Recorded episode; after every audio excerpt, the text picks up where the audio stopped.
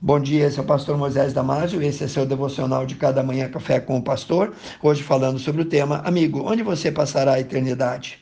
Um garotinho brincando na areia da praia perguntou ao seu pai: Pai, o que é a eternidade? Ele respondeu: Filho, quando você terminar de esvaziar o oceano com seu balde terá passado um só minuto da eternidade.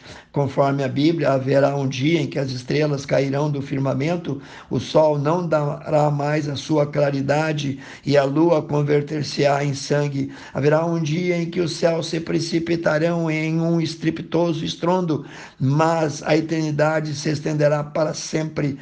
Todas as coisas ao nosso redor estão morrendo e caminhando para o seu fim. Tudo está morrendo, exceto a nossa alma.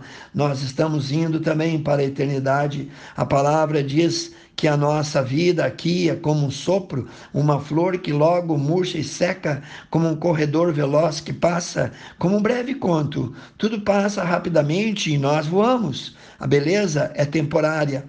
Sara era, depois de Eva, talvez a mulher mais bonita que esse mundo já viu. Uma mulher tão bonita que foi desejada aos 60 anos de idade na corte do Egito. Mesmo assim, chegou o dia em que Abraão, seu marido, precisou comprar um campo para sepultá-la. Leia Gênesis 23, 4. Davi foi um pastor e um guerreiro forte, famoso. Ele matou um leão, um urso, venceu gigantes fez tombar diante da sua valentia exércitos inimigos, mas um dia ficou velho e seus últimos dias ele precisou de ajuda, precisou ser cuidado no leito da morte como uma criança. Salomão era um prodígio em seu conhecimento e sabedoria. Ele dominava todo o conhecimento da sua época, mas no fim dos seus dias tornou-se tolo e permitiu que suas mulheres inclinassem o seu coração para os ídolos. Leia 1 Reis, capítulo 11, 2 a casa onde vivemos, os amigos, o lar que amamos, as riquezas que acumulamos, a profissão que abraçamos, os planos que sonhamos para o futuro passarão e não mais haverá memória deles. O que vemos é temporário, segundo Coríntios Leia até o versículo 17, do capítulo 4 ao 17. Cuidado com o que você está fazendo. Compare e considere as coisas à luz da eternidade antes que seja tarde demais. As coisas com que você lida agora são todas passageiras. O prazer, os investimentos, a recreação, o luxo, o lucro são coisas efêmeras, são coisas que em breve vão deixar de existir. Ó oh, amigo, não ponha o seu coração nelas, não se agarre a elas tão intensamente, não faça delas um ídolo. Você não pode conservá-las para sempre, nem levá-las consigo quando partir deste mundo. Você entrou nu e sairá nu deste mundo. Você não pode levar o seu dinheiro, sua casa, seu carro, suas joias. Não haverá um caminhão de mudança no cortejo do seu funeral. Seja mais sábio, busque em primeiro lugar o reino de Deus.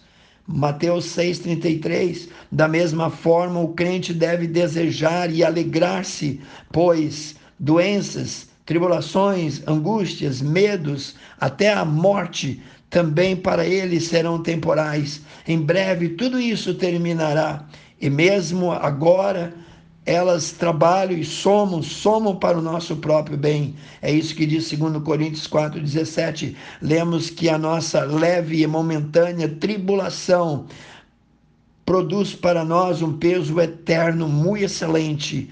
Olhe então para cima, a sua redenção se aproxima. Em breve o Senhor enxugará dos nossos olhos todas as lágrimas.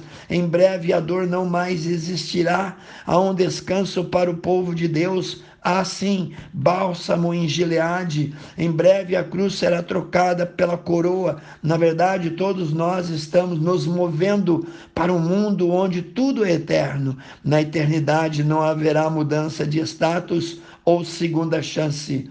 Na eternidade não haverá o fim, não haverá perdão de última hora ocupado, nem alteração, nem purgatório, nem reencarnação, nem aniquilação. O que está além da sepultura reservado ao crente é eterno, é belo, é indescritível.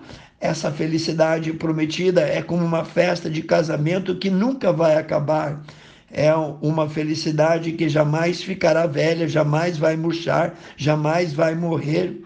Deus irá encher-nos com a sua alegria, pois na presença de Deus há plenitude de alegria. Isso é que diz os Salmos. 16, 11. Quando chegarmos ao paraíso, então nossa luta terá chegado ao fim. A dor, o luto, as lágrimas jamais existirão, jamais sentiremos fome ou sede, jamais teremos cansaço ou seremos assolados pela doença. Não haverá mais despedida nem relacionamentos quebrados. Faremos parte da gloriosa família onde jamais haverá contenda, jamais haverá doença, jamais haverá qualquer maldição estaremos na casa do Pai, no paraíso, no céu, no lar que Jesus foi nos preparar. Não é de surpreender que Paulo tenha dito: consolai-vos uns aos outros com essas palavras, está lá em 1 Tessalonicenses 4,18. Fixemos então as nossas mentes nos milhões agora incontáveis que tiveram uma opção errada, que optaram aqui por seguir pelo caminho largo e espaçoso. Entenda que também que esses vão estar em futura miséria igualmente eterna, porque a miséria espiritual para eles não vai acabar. Ninguém falou tanto nas penalidades eternas do inferno como Jesus. Foi ele quem falou em Marcos 9, 43, 48 sobre o fogo que não se apaga, sobre os vermes, sobre o bicho que jamais deixará de roer. Foi Jesus quem disse que os justos vão para a vida eterna e os ímpios para a condenação eterna. Agora eu te pergunto: onde você passará a eternidade? Oro contigo, grandioso Deus, abençoe cada um que ouviu esse devocional, cada família, cada criança, cada jovem, Senhor. Abre os olhos de cada um, ore e peça em nome de Jesus. Amém. Se você gostou desse devocional, passe adiante e eu te vejo no próximo Café com o Pastor.